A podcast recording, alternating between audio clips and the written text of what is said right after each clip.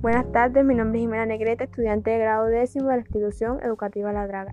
En la tarde de hoy me encuentro en el corregimiento de Bugre junto con mi prima Elizabeth Arroyo, el cual le voy a hacer una entrevista de cómo ha sido su experiencia académica. Muy buenas tardes, señorita Elizabeth. ¿Cómo está usted? ¿Cómo se encuentra? Buenas tardes, Jimena. Me encuentro bien, gracias a Dios que me tiene con vida y salud. Qué bien por eso, señorita Elizabeth. ¿Se encuentra usted capacitada para esta entrevista? Sí, me siento capacitada. Comencemos. ¿Ha sido usted una buena estudiante?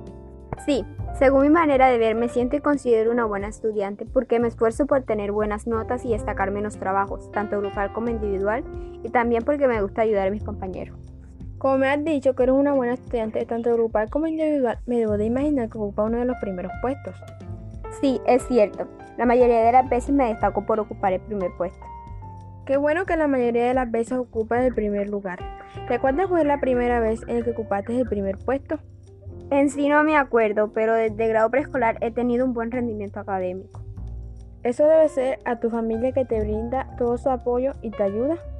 Sí, así es, porque siempre me han apoyado cuando necesito de ayuda y se preocupan por mis tareas. ¿Tu experiencia académica ha sido fácil o difícil? Ambas cosas. Por un lado se ha facilitado, como ya lo había dicho antes, tengo el apoyo de mi familia. Y por el otro, he tenido dificultades porque tengo compañeros que se destacan por igual que yo. ¿Pero te has rendido? No. Por eso debe ser que eres una buena estudiante. ¿Te conformas con una nota como lo es un 6? No, porque siempre me ha gustado sacar buenas notas. Eso te hace una mejor estudiante. ¿Qué haces cuando sacas una nota como esa? Me acerco al profesor y le pregunto qué puedo hacer para mejorar mi nota. He podido observar que esa nota no es suficiente para ti. No lo es. ¿Portas bien tu uniforme? Sí, ya que tengo que cumplir las reglas del manual de convivencia y porque me gusta portar bien el uniforme. Con esto cumples el valor de la responsabilidad. ¿Te gusta participar en el salón de clases? Sí, pero muy pocas veces lo hago para que los demás opinen. Entonces, si no lo haces para que los demás opinen, debes de saber todas las preguntas que hacen los profesores. Sí, así es.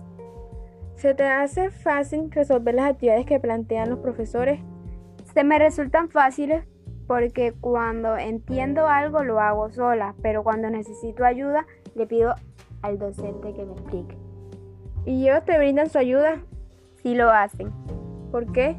Porque además de ser un derecho, es un deber como profesor que ellos nos ayuden. ¿Cumple tu familia un papel importante en tus estudios? Sí, ya que ellos son el motor y el motivo de mis estudios para yo seguir adelante. Bueno, señorita Lilibet, la felicito y que siempre siga así. Tenga en cuenta que no se vaya a rendir por cualquier problema que se le presente, que eso no sea un impedimento para cumplir sus sueños. Muchas gracias por su opinión.